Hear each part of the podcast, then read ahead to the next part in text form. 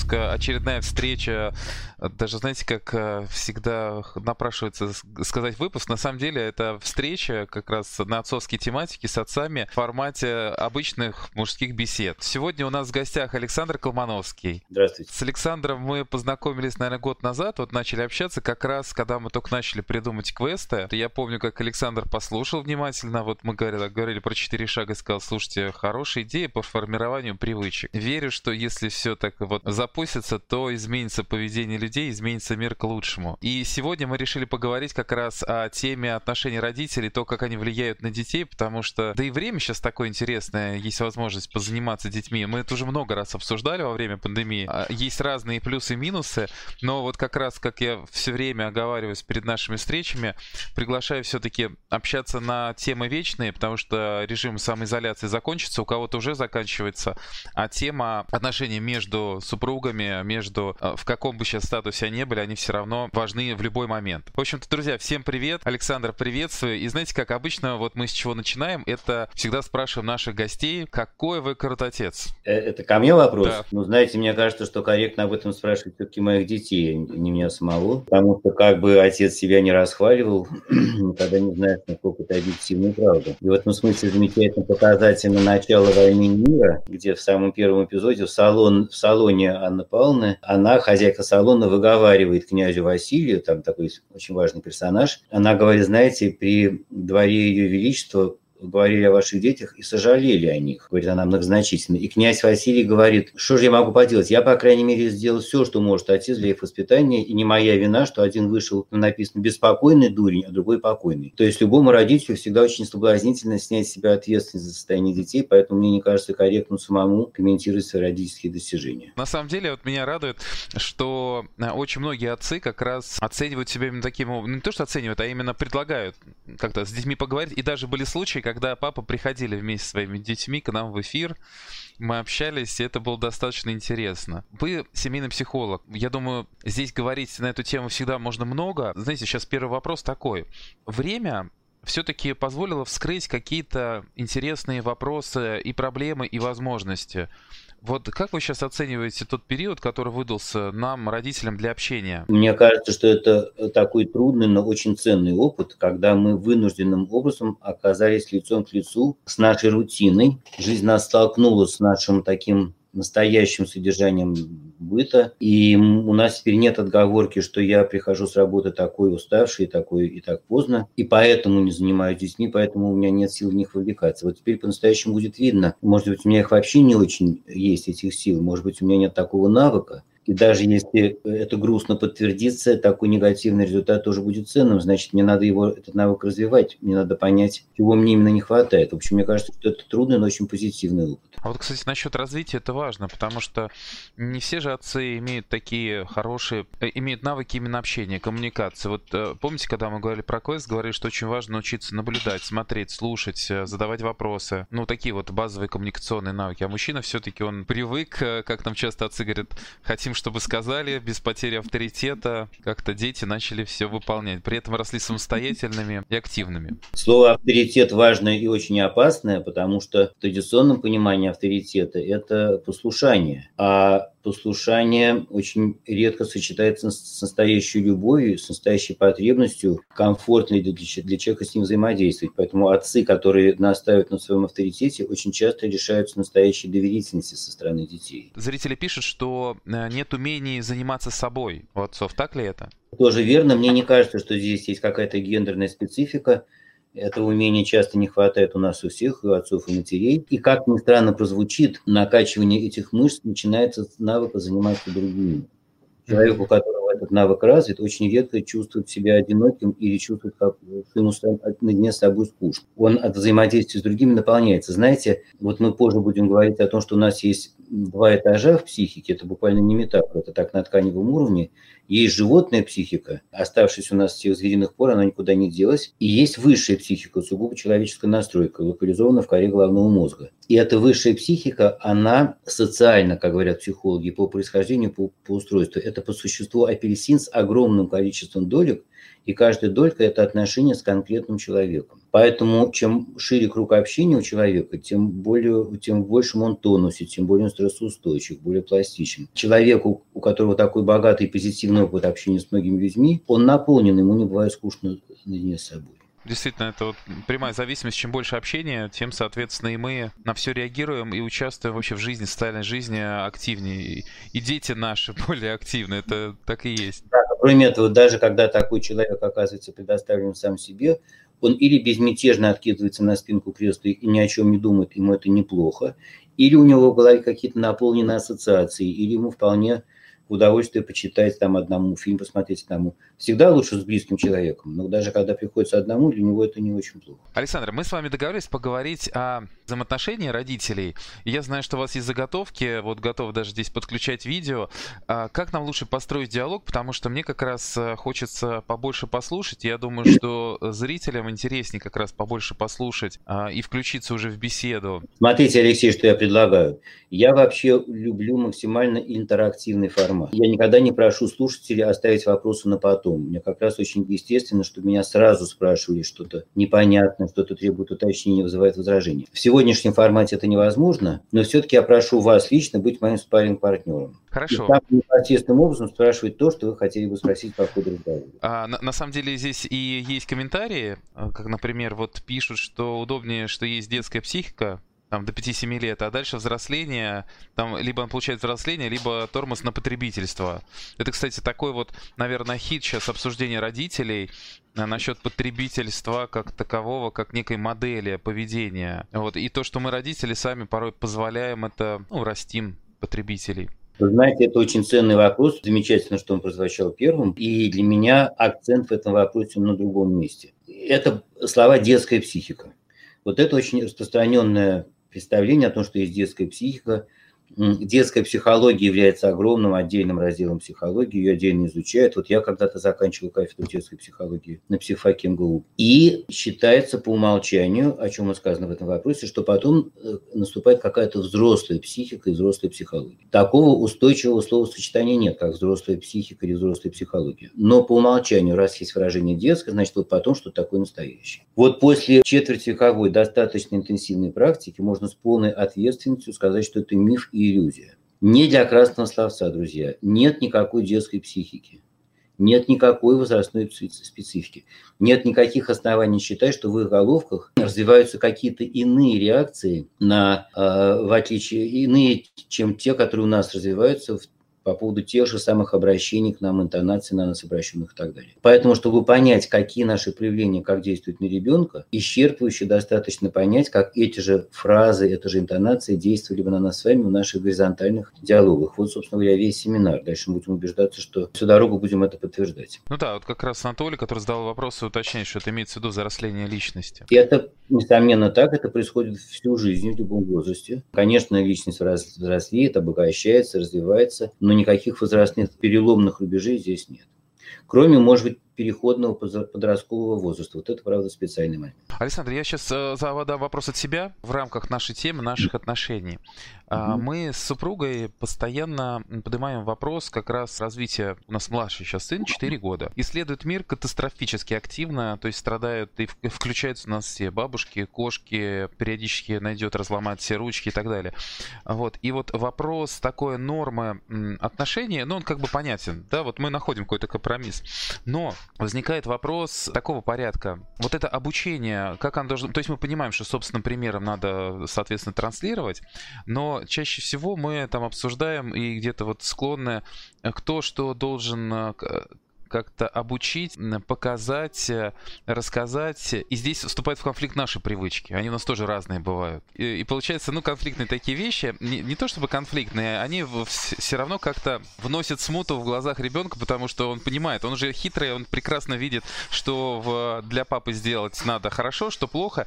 И вот нас начинает беспокоить то, что начинает вот подстраиваться, причем это делать прекрасно, мгновенно, меняя интонации, потрясающе. Это такой вопрос нашей семейных отношений, отношений стал сейчас, ну, один из самых, наверное, таких интересных для нас. Обращались ли с таким вот поводом к вам люди, что спрашивают, что говорят? Алексей, правильно, я не уверен, что правильно понял вопрос. Правильно ли я понял, что по существу вы обозначили тему сегодняшнего вебинара? Да, ну, я вот по себе сейчас э, сужу. Какие у меня отношения с э, моей супругой, и как мы участвуем в развитии, вот сейчас в домашних условиях мы живем, ведем передачи, я решил не закрываться никак, потому что все равно он входит, все равно играется, и пространство домашнее решил, пускай будет открыто везде. Вот. У мамы, например, он наоборот. Должно быть все закрыто, четко, соответственно, ну, потому что и для нее важно это пространство. Но вопрос в другом. У нас сейчас э, мы начинаем обсуждать темы, и вот как лучше обсуждать темы касаемо наших личных привычек, личных приоритетов, когда они совершенно разные. А это считывает ребенок, ребенок, и он начинает,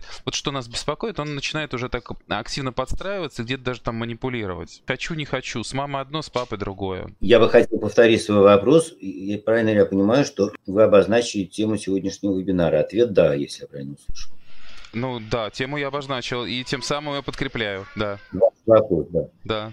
Смотрите, ну да, действительно, как разногласия в наших родительских позициях влияют на ребенка. Но тут нового особенно ничего не придумано. Все хорошо знают, что при ребенке не надо спорить, а уж тем более ссориться, и мы должны выступать с единым фронтом, а разногласия выяснить потом. Все это знают, и это очень хорошо. Плохо только, что это не работает. И это работает только пока наши позиции совпадают. Пока мы оба считаем, что мультик можно смотреть только днем, но не на ночь, все хорошо. Но если один родитель считает, что можно только днем, а другой, что на ночь тоже можно, тут оба говорят, знаешь, давай не будем при ребенке спорить, сейчас поступим по-моему, потому что я же прав, а потом обсудим. И вот чтобы понять, как быть с нашими позициями, когда они не совпадают, надо сформулировать, что в этом несовпадении реально для ребенка плохо, в чем урон, в чем ущерб. Помимо того явления, о котором вы сейчас сказали, что ребенок очень быстро учится манипулировать, знает перед кем какой стороной повернуться. Кстати, не факт, что это так уж плохо, потому что ребенку потом в жизни тоже придется как-то ловить настроение собеседника и понять, что при нем можно, что нельзя. А вот в чем настоящий урон, чтобы это понять, надо немножко отступить от темы, в но это будет не таким, мне кажется, длительным и пустым отступлением, и понять, что вообще главным образом определяет адекватность или неадекватность ребенка, а потом и взрослого, который из него вырастает. Почему грубиян грубит, почему неуверенный человек боится даже достаточно безопасной ситуации сказать о своем мнении и так далее. Эти все наши проявления, наша уверенность или неуверенность в себе, тонус его отсутствия определяет фактор, конкретный психологический фактор. Знаете, когда много, по-настоящему много имеешь с ним дело, возникает ощущение прям какого-то конкретного органа. Конечно, нет никакого психологического органа. Это фактор, который в психологии называется самопринятием. Самопринятие. Я сейчас попробую вывести на экран эту нехитрую съемку самопринятие, я сначала скажу, что это такое, это прозвучит громоздко, а потом простыми человеческими словами это разверну. Самопринятие – это представление человека э, не о своих достоинствах и недостатках, это представление человека о том, чего он заслуживает вследствие своих достоинств, недостатков, поступков, а главным образом проступков. Что это за крайности? Условные крайности в реальной жизни мы, конечно, где-то все в промежутке. Вот этот полюс – это вовсе не представление человека о том, что у меня все прекрасно, а дальше будет еще лучше. Наоборот, именно на этом полюсе человек признает свои сложности, свои проступки, свои какие-то систематические слабости. Он признает, что он неорганизованный, что он э, не умеет обращаться с деньгами. Он может признать хотя бы в ванной комнате сам себе перед зеркалом, что я завидую лучшему приятелю и так далее, и так далее. Но дальше идет самое важное, самое необычное. Я же в этом не виноват, ощущение человека на этом полюсе. Я же себе этого не выбирал. Я сам был бы рад, если бы я был каким-то более цельным, великодушным, прогрессивным и корректным. Вот это настоящее принятие себя. А на этом полюсе человек говорит, и ладно, говорит, искренне чувствует. Как-то не виноват. Конечно, виноват. Если я опоздал, если я соврал, если я пообещал и не сделал, если я подвел, конечно, я виноват. И это, оказывается, не принятие себя. На этом поясе человек способен выслушать что-то такое критическое от собеседника с досадой, но не на собеседника направленный. Он говорит, черт, неужели ты действительно так разговаривал? А на этом поясе человек будет говорить, да тебе показалось. Да не мог я такого сказать. Почему этим крайностям присвоены такие окрашенные знаки? Раз плюс, значит, что-то правильное и важное для жизни. Да, причем плюс слева, непривычно.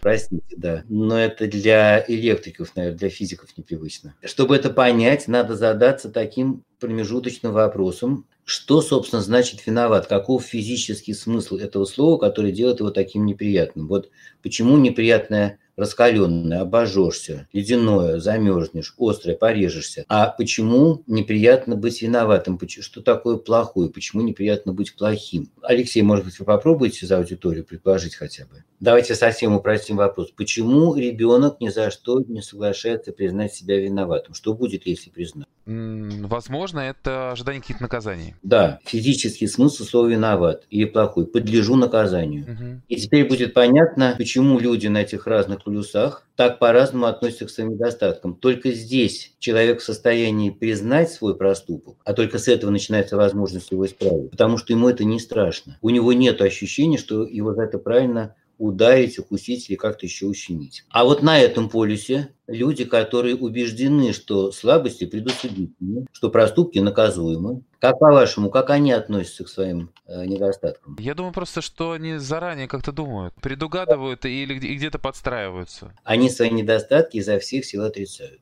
о чем не признают.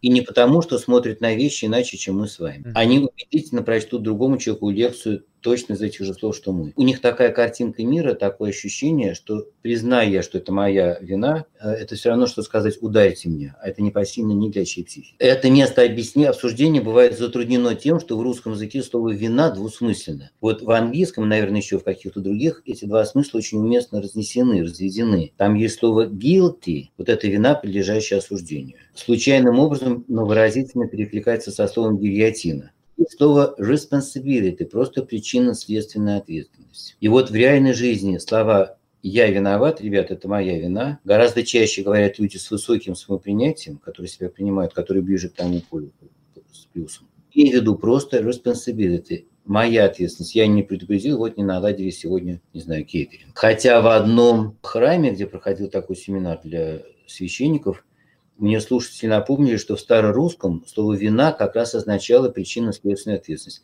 Христос – виновник нашей жизни. И там вот виновник торжества с тех пор остался. Хороший комментарий от зрителей как раз в разнице между «прости» и «извини». Как отнестись меня из вины. А, интересно. Ну, давайте это проиллюстрируем. Давайте Мимино, Мимино посмотрим. Может быть, не все смотрели, не все помнят этот фильм. Это грузинский летчик некий. Его звали Валентин Константинович, но кличка была Мимино, что по-грузински значит сокол. И он в далекое советское время в глухой грузинской провинции на своем стареньком вертолетике перевозил местных овец, кабанов, мороженых кур. И как-то на аэродроме в Тбилиси встретил однокурсника по летному училищу, который в окружении красавицы стюардесс шел к своему белоснежному лайнеру. И у героя заскребли кошки на сердце, и он размечтался о большой авиации. И после ряда приключений в нее попал, и теперь сам летит в таком же лайнере и вспоминает милые сердцу картины его грузинского прошлого. Вот командир экипажа, видимо, спрашивает Валентин Константинович, хорошо, наверное, сейчас в горах, а? И он, будучи всеми мыслями, всей душой там, говорит, нет, ничего особенного. Этот ответ открыт или защитен? Я думаю, он защитен. Защитен, конечно, защитен. Почему он не скажет, как есть? Видимо, потому что гложет его вот это вот чувство... Ну, в моем понимании, что все-таки это, это его жизнь, ему там очень нравится, и здесь он защищается, потому что то, что он делает сейчас, это не его, ему это не нравится. Да, почему же он об этом не скажет?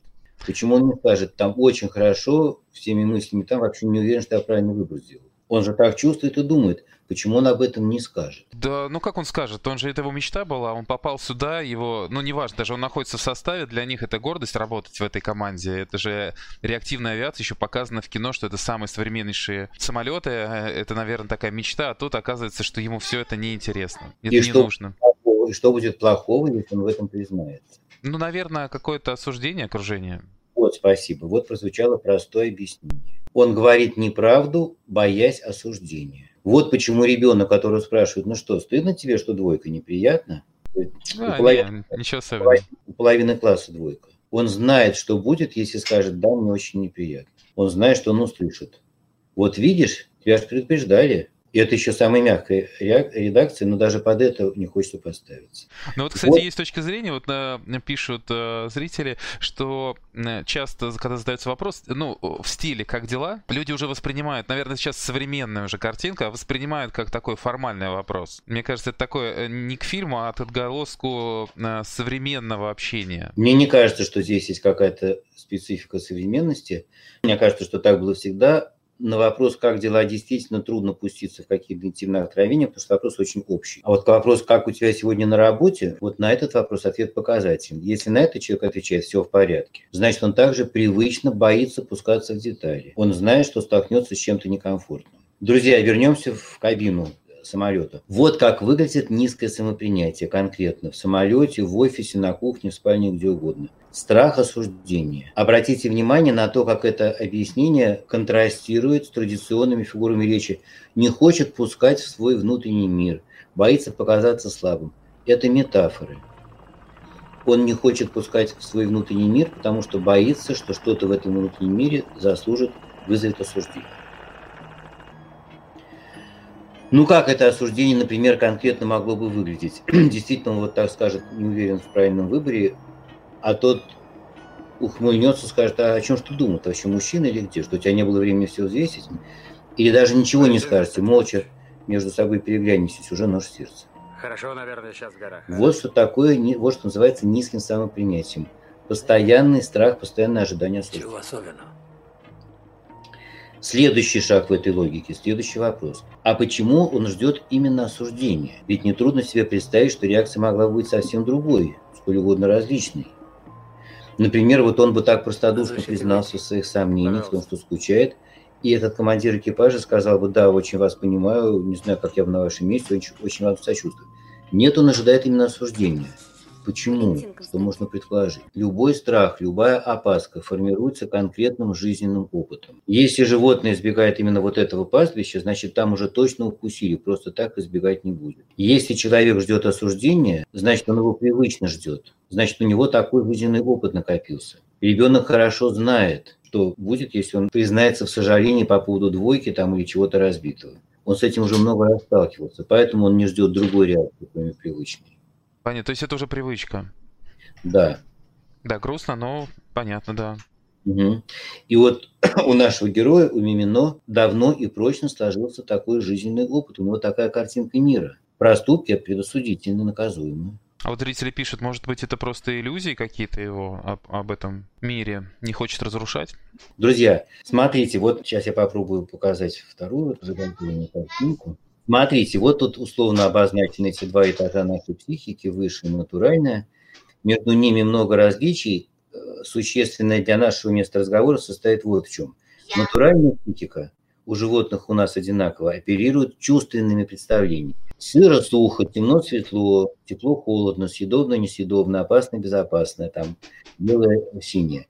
А высшая психика оперирует знаками. Высшая психика оперирует символами, которыми обозначены эти все природные реалии. Высшая психика у нас, как говорят психологи, сигнифицирована. От английского слова sign. Произносится sign, а пишется sign, сигнифицирована.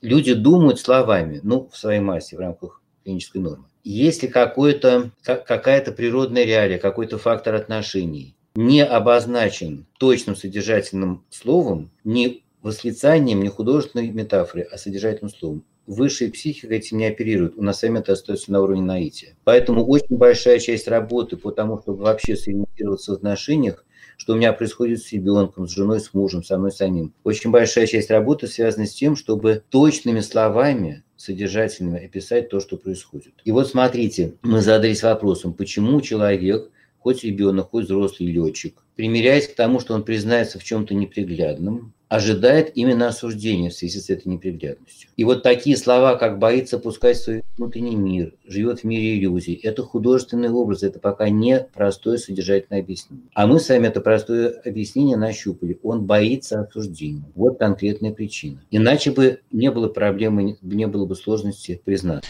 А что делать нам сейчас, родителям, чтобы наши дети как э, можно больше... Алексей, я ровно к этому веду. Мне важно дорисовать картинку. Последний пазл в эту мозаику. Как по-вашему, в какую пору жизни у него такой опыт сложился? В каких отношениях, с какими людьми он сформировался?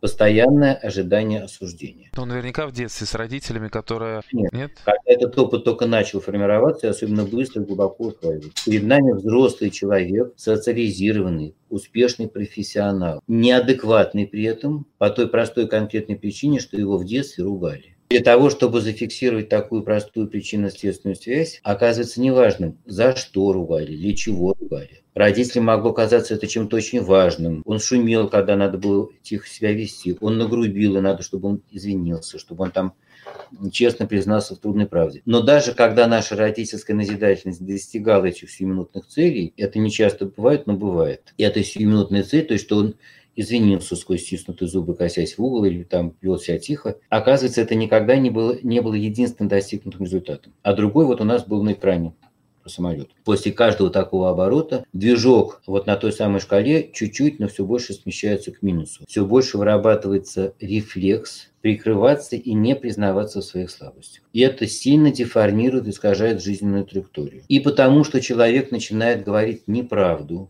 и по еще более важной причине. Вот про то, что люди думают словами, не буду возвращаться к той нехитрой схемке. Если у человека нет возможности вслух вслух в диалоге проговаривать свои причинно-следственные внутренние связи ощущения, он перестает отдавать себе в них отчет. Чувствовать продолжает, осознавать перестает. Если у ребенка долгое время нет возможности честно признаться, что мне очень неприятно, что двойка, он перестает отдавать себе отчет в этой неприятности чувствует как что-то неприятное, да, но сознательно называет отличников ботанами. Если у человека в положении того летчика нет возможности вслух в диалоге проговаривать свои реальные причинно-следственные связи, они загоняются глубоко вглубь, он перестает их осознавать. Ему поэтому очень трудно признаться себе в неправильно сделанном выборе – и вернуться к той развилке, где можно пойти по правильному пути, сделать правильный выбор. Еще одна иллюстрация к самопринятию. Смотрите, в нашей психике есть очень важный механизм, вследствие которого люди, как, как оказывается, люди одинаково относятся к окружающим и к себе. Исторически сначала вырабатывается то или иное отношение к окружающим, а потом оно переносится на себя. Так называемый возвратный механизм самосознания. И по этому возвратному механизму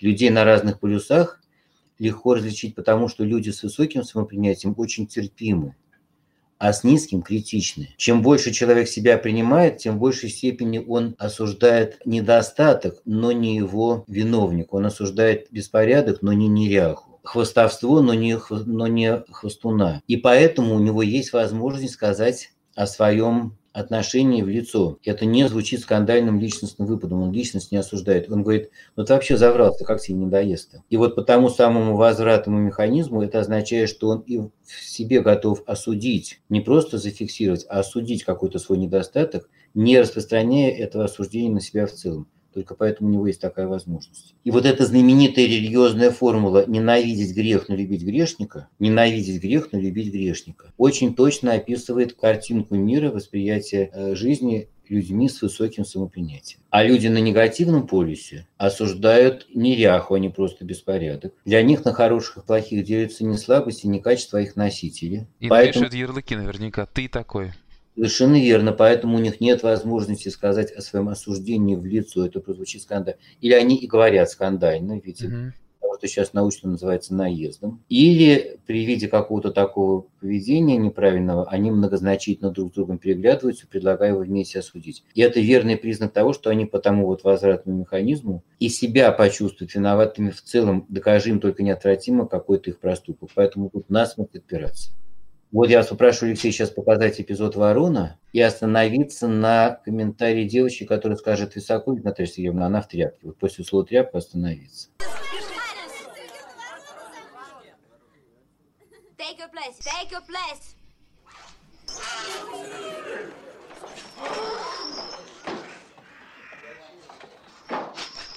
А мне мама говорила, что птичек убивать нехорошо. Без суда и следствия. Высоко ведь Наталья Сергеевна, а она в тряпке. Тряпку выкинули, да, и сейчас дети как раз обсуждают. Вот давайте вспомним и давайте сравним двух комментаторов. Мальчика, который сказал, а птичка говорит, нехорошо. И девочку, которая сказала, высоко ведь Наталья Сергеевна, она в тряпке.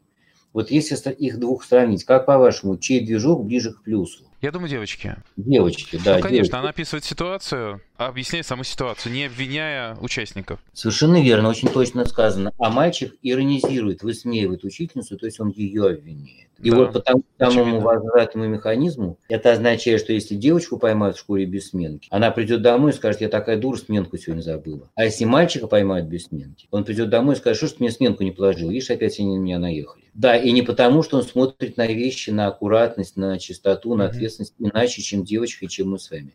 Не поэтому а потому что ему непереносимо страшно сказать, я опять выпухнулся, я опять накосячил. Он знает, что он услышит.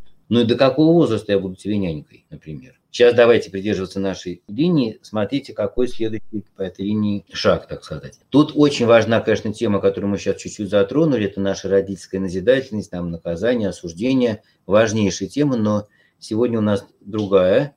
Это как отношения между родителями, особенно разногласия между родителями, влияют на ребенка. И вот что тут надо понять. Когда рождается младенец, младенец любого социально организованного животного, хоть человека, хоть собаки, хоть обезьянки, первое качество, в котором он себя ощущает со знаком плюс или минус, он еще не совершает никаких поступков, он еще не сравнивает себя с другими детьми и людьми.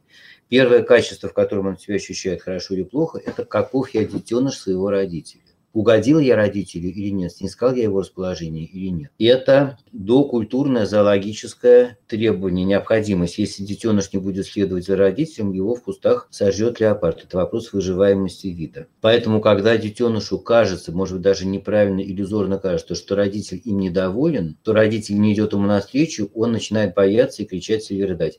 Собачники знают, что если собаке случайно наступить на хвост или на лапу, она, взвизгнув, начинает лизаться, и кажется, что это ей недоволен. И при этом совершенно не важно, что там на самом деле происходило. Ребенок мог тянуться за бритвой или горящей свечой, которую нельзя было ему давать. Если ему не дали, все равно ему, он принимает это на свой счет. Уж не говоря про прямые наши родительские проявления недовольства, когда с ним разговаривают строго или что хлопают по ручке. И дальше надо понять, что человек в любом возрасте остается ребенком своего родителя, даже когда этого родителя уже давно, к несчастью, нет на свете. Поэтому эта потребность быть лояльным по отношению к родителям остается базовой фундаментальный всю жизнь, на протяжении всей жизни, в любом возрасте. Поэтому главный урон, который ребенку наносит сколько-то проблемный родитель, раздраженный, агрессивный, непоследовательный, безответственный, пропавший, это тоже форма для ребенка, форма непринятия его ребенка. Главный урон, помимо всех непосредственных неприятных ощущений, это то, что весь этот родительский негатив восстанавливает ребенка против родителей, вызывает осуждение родителя. И это непроходимая, непреодолимая внутренняя ошибка для психики. С одной стороны, глубокая зоологическая тяга к максимальному комфорту и близости в отношении с родителем, а с другой стороны, осуждение этого родителя, протест против него. Давайте посмотрим эпизод, который там по-английски называется Crazy Friday. Алексей, я прошу вас его остановить на фразе «Мам, ты мне всю жизнь портишь». Хорошо. Слушай, я хочу сделать прокол вот тут, в ухе, можно? Вообще-то я не хочу, чтобы моя дочь выглядела как шлюха. Да ладно, мам, у всех есть такие. У всех? Гарри, у тебя что, тоже есть? Ты мне всю жизнь портишь. Вот смотрите, эта фраза, которая с такой понятной силой, силой вырывается из груди у девочки, это машина времени, которая помогает увидеть ее в ее взрослом состоянии. Вот уже сформированная протестная женщина. Вот так она будет разговаривать со своими будущими мужчинами, мужем, коллегами и непослушными детьми. И это главный урон, который проблемный родитель наносит ребенку. Загоняет его в симметрично протестную позу, и этот ребенок моментально перестает от назидательного родителя отличаться, становится таким же. И вот это главный урон, который наносится ребенку, когда родители при нем выясняют отношения, при нем спорят, кто более прав. Как правило, в этой паре среди этих двух оппонентов есть один, кто действительно, как чувствует ребенок, более прав, кто хоть немножко, но потеплее, более психологичен, более добр. И тогда ребенок видит прямое указание по отношению к другому родителю, что ты менее добрый, ты менее правильный. И это подкрепляет у ребенка протест того, против того родителя, осуждение того родителя. Это главный урон, который ребенку наносит наше разногласие. То, что более правильный родитель невольно восстанавливает ребенка против более неправильного. А как же тогда быть? Да, прям с языка сняли вопрос, потому что у меня, я думаю, сейчас и все, кто слушает, прям картинка «Свои дети проецируются на ближайшее будущее». Как же быть, когда у ребенка действительно какой-то проблемный родитель, а, собственно, кто из нас родителей не проблемный? Безотносительно споров или их отсутствия, вот проблемный родитель раздражительный, непоследовательный, безответственный, деспотичный, в любой форме проблемный. И оказывается, вот это наносит ребенку такой стратегический урон для его психики. Как же ребенка сориентировать по адресу того? Чтобы это понять, давайте проделаем такой бесхитростный мысленный эксперимент. Представьте себе, друзья, два разных ваших состояния. Вот вы на подъеме, физически прекрасно себя чувствуете. Женщина, а, не у нас сейчас в аудитории, да?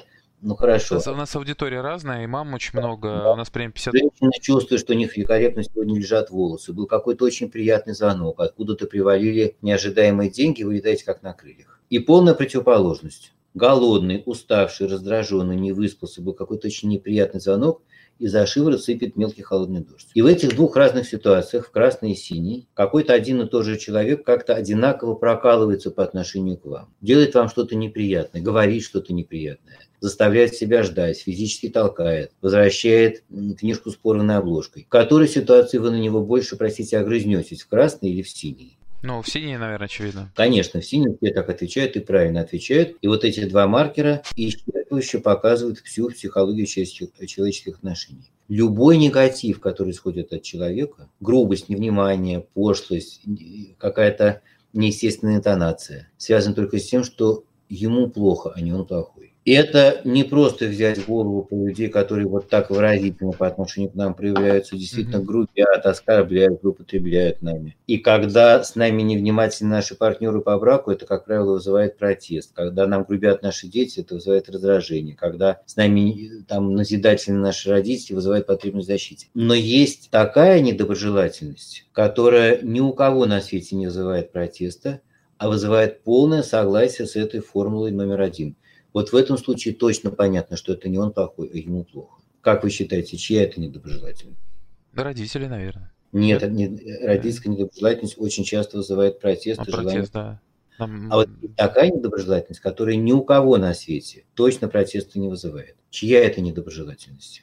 Детская? моя личная, да, это имеется в виду? Конечно. А, ну да, да, если, ну да, я же себя да, не я слышу. Порой иногда, кое-где, местами еще отчасти, ну я же неплохой человек, понимает каждый о себе. Вы же поймите, как у меня сложилось, вы же водите мои обстоятельства. Ну да, причина-то есть. Это не какое-то лукавое самооправдание, это совершенно правильное самооправдание. Вот об этом эта формула и говорит. Это не я плохой, это мне плохо. Но раз эта формула справедлива, туда можно поставить любое местоимение. И это единственно спасительная позиция для ребенка, у которого проблемный родитель. Это действительно искреннее, не техническое понимание, что это не он плохой, а ему плохо. Спрашивают в чате как раз про самоедство, самокопание. Это же такая другая сторона. вот как раз пример, когда не все так хорошо. Друзья, это очень обширная тема, тут масса разветвлений, все эти вопросы очень, очень важны. Но я должен придерживаться сегодняшней э, сегодняшний день не выйти сегодняшнего русла. Сейчас насчет только наших разногласий. Потом можем сделать еще про это какую-то отдельную встречу. Значит, ребенку важно действительно понять, что если кто-то из родителей грубит, а кто-то другому не помогает, валяется на диване, а кто-то неправильно тратит деньги, которых не хватает на жизнь, ребенку правильно понять, что за этим стоит какая-то его проблема, какая-то опущенность, какая-то неуверенность в себе. Но откуда ребенок возьмет это понимание? Оно само в голову не сварится. Понятно, что это понимание может продемонстрировать родитель. Конечно, да, именно от родителей, да. Поэтому для того, чтобы у ребенка такое понимание развилось, оно сначала должно развиться у второго родителя. Когда мы сталкиваемся с несовпадением позиций. Когда мы сталкиваемся с тем, что это несовпадение нам очень обидно, оскорбительно предъявляют. Надо приучить себя правильно на это реагировать. Надо приучить себя понимать, что за всем этим негативом стоит неуверенность в себе запрос. Покажи, что ты со мной считаешь что вовсе не означает соглашаешься, но считаешься. Я хочу вам прочесть один из самых драгоценных документов, которыми я располагаю. Все забываю перевести в цифровой вид и убрать имена. Но сейчас должен прочесть слух. Много лет назад написано письмо одной моей пациентки, не люблю этого слова, но не знаю, как заменить, у которой был крайне сложный муж, такой, как говорят, нервно-паралитический. Он сидел дома, был иностранец, работу здесь не нашел, агрессивный, раздражительный, кричал, ребенка бил, когда тот был маленький. И вы понимаете, как он относился к ее работе с каким-то там психологом. Она эту работу продолжала и после очередной встречи прислала такое письмо. Александр Эдуардович, не могу не поделиться. Едут вчера домой, по дороге звонит злой-призлой муж, кричит в трубку, что он уже больше не может сидеть с Левчиком, что сколько можно шляться неизвестно где и так далее и тому подобное. Короче, понимаю, что дома меня ждет ушат помоев. Открываю входную дверь, муж на кухне шурует, в скверном настроении, даже не здоровается. Вижу сидящего за столом сына. Сын видит меня и совершенно спокойно говорит, папа расстроился, ты его пожалеешь? После чего я спокойно и без всякого внутреннего напряжения иду жалеть папу, а папа уже и так растаял от подобной сыновней заботы. Надо сказать, что уже несколько раз бывало, что при кричащем папе ребенок говорит, что папа расстроился, идет его целовать кричащего папу. И я заметила, что орущий папа никогда не вызывает в ребенке страха. Как по-вашему, о каком возрасте ребенка идет речь? Потрясающе. Ну, я могу только догадываться, раз он так сказал, папа расстроен. Наверное, это возраст в районе 3-4 лет. Совершенно верно. Два года, 9 месяцев. Два года, 9 месяцев. Вот этот ребенок вырастет супер личностью. Ему будут по колено любые самые сложные собеседники и партнеры – не потому, что, мол, кричите, кричите, до меня не добрызнет, а потому, что он их агрессию, нечестность, манипуляторство не будет принимать на свой счет. Он будет понимать, что не движет какое-то их, ну, детски говоря, расстройство. И вы понимаете, откуда у этого мальчика такое понимание, извините за невольную тавтологию, могу развиться. Эту позицию ребенку можно только, во-вторых, подсказать, а во-первых, показать собственным поведенческим примером. Я думаю, это прекрасно, что мама, проработав себя, вот свое отношение, демонстрировала э, примерами, речью и, видимо, обсуждая что-то вслух, это ребенок считал. Да, вот зрители тоже пишут, что да, примерно 3-4 года, либо генетика. Нет, нет, конечно, никак не генетика. Теперь смотрите, как можно обобщенно назвать, сформулировать, сформулировать мамину позицию, мамино поведение. Как это называется? Ну вот смотрите, другая иллюстрация примерно того же, просто более локальная, идет по переходу пешеходному семья, муж, жена и 15-летний сын подросток. И они доходят до такси, которое почти перекрывает зебру. Но таксист выехал на желтый свет и не успел дальше проехать перекресток. И муж сделал ему какое-то замечание. Таксист вместо того, чтобы извиниться, как-то жестко огрызнулся. И муж, простите, понес на него матом-перематом. И жена говорит, ну какой ты пример ребенку подаешь? Ну как ты потом сам будешь рыдать кровавыми слезами, когда он будет материться, невзирая ни на кого? не замечая, что она по отношению к нему воспроизводит ровно ту же неправильность. Муж видит, что кто-то там, например, таксист поступил неправильно и реагирует на это протестно, осуждающе. Вот и она, видя, что муж поступил неправильно, реагирует на это протестно, осуждающе. Если она хочет, чтобы муж, столкнувшись с чьей-то неправильностью, реагировал на это не протестно, он должен сначала почувствовать себя в фокусе ее не протестного отношения к его очевидной, вопиющей неправильности. А как это не протестно? А альтернативой протесту, противоположностью протесту является не какая-то сдержанность, не какая-то большая корректность. Противоположностью протесту является действительно противоположность, то есть сочувствие, сопереживание. Сочувствие в формально-грамматическом смысле этого слова. Какими чувствами был движим муж, когда он отчитывал этого таксиста? Какие чувства в нем в этот момент можно предположить? Ну, я не думаю, что это была забота о безопасности, хотя, может быть, скорее это просто на нарушение, ему не нравится, он недоволен, что пересекли его дорогу. А если это описать в терминах чувств, вот непосредственно словами, которые описывают чувства, из-за каких чувств он сейчас так кричал Злость? это? Злость, раздражение, досада. Кто что предполагает, тот так говорит. Что так он тебя раздражил, достал он тебя? И муж скажет «да», и пускай пускай последнее слово останется за ним. Вот это и есть способ правильно сориентировать ребенка по отношению и к этому мужу, отцу, и по отношению ко всему на свете человеческому поведению вообще. Да, здесь самое сложное на, на этом остановиться и ничего не советовать. Да, правда, очень сложно. Но на наше с вами счастье это сложно только поначалу, пока ты потихоньку преодолеваешь эту свою собственную процесс, процессную энергию, э, инерцию, простите, свою процессную инерцию. Но чем больше ты по этой дуге проходишь, тем постепенно меньше усилий для этого приходится на собой прикладывать. Это переходит в новую привычку. Ну, вообще, вот э, недавно мы обсуждали тоже, вспоминали даже советы там Юлии Борисовны Гиппетрейтер, родители, вот многие читали книги, она как раз и говорит, важно озвучить чувства и делать паузу. Вот, вот вроде бы простой навык, а как может повлиять на жизнь ребенка? Друзья, последняя иллюстрация, я понимаю, что уже вышел за, за, за временные рамки, но все-таки не могу с вами ее не поделиться. Да, конечно, конечно. Я скажу, когда их начать отсчитывать. Есть такие ночные тесты, очень хороший инструмент для работы с детьми, но сейчас уже наспех. Короче говоря, просишь ребенка нарисовать на одном листочке мужчину и женщину. Вот как хочешь, так и рисуй. И иногда это очень детально прорисованный какой-то там рыцарь в латах, принцесса в пышном платье с локонами, но от какой-то неизъяснимой внутренней потребности ребенок их разносит по разным сторонам или даже углам листа, еще и такую черту между ними ставит. А иногда это палка-палка огуречек, но от той же потребности ребенок какой закорюк их объединяет. А потом, когда все рисунки закончены, я люблю с ребенком фантазировать по поводу каждого изображения, мы вот доходим до этой пары. И как вы понимаете, это тест совсем не на графические возможности, это проекция представления ребенка о гендерных отношениях на примере родителей. И вот выясняется, что для чувства защищенности ребенка ему важна не эта пресловутая страсть, там, любовь и даже не семейный статус, а дружба в самом простом примитивном смысле этого слова. И в тех прискорбно частых случаях, когда нормальная полная семья живут вместе, и дом и мир, но родители не дружат просто как приятели, у ребенка выражена высокая тревожность. И в тех редких, но зато иллюстративных показательных случаях, когда родители в разводе, но дружат, общаются по поводу друг друга, а не только по поводу общего ребенка, там, пятницу забрал, воскресенье отдал. Ребенок чувствует себя защищенным.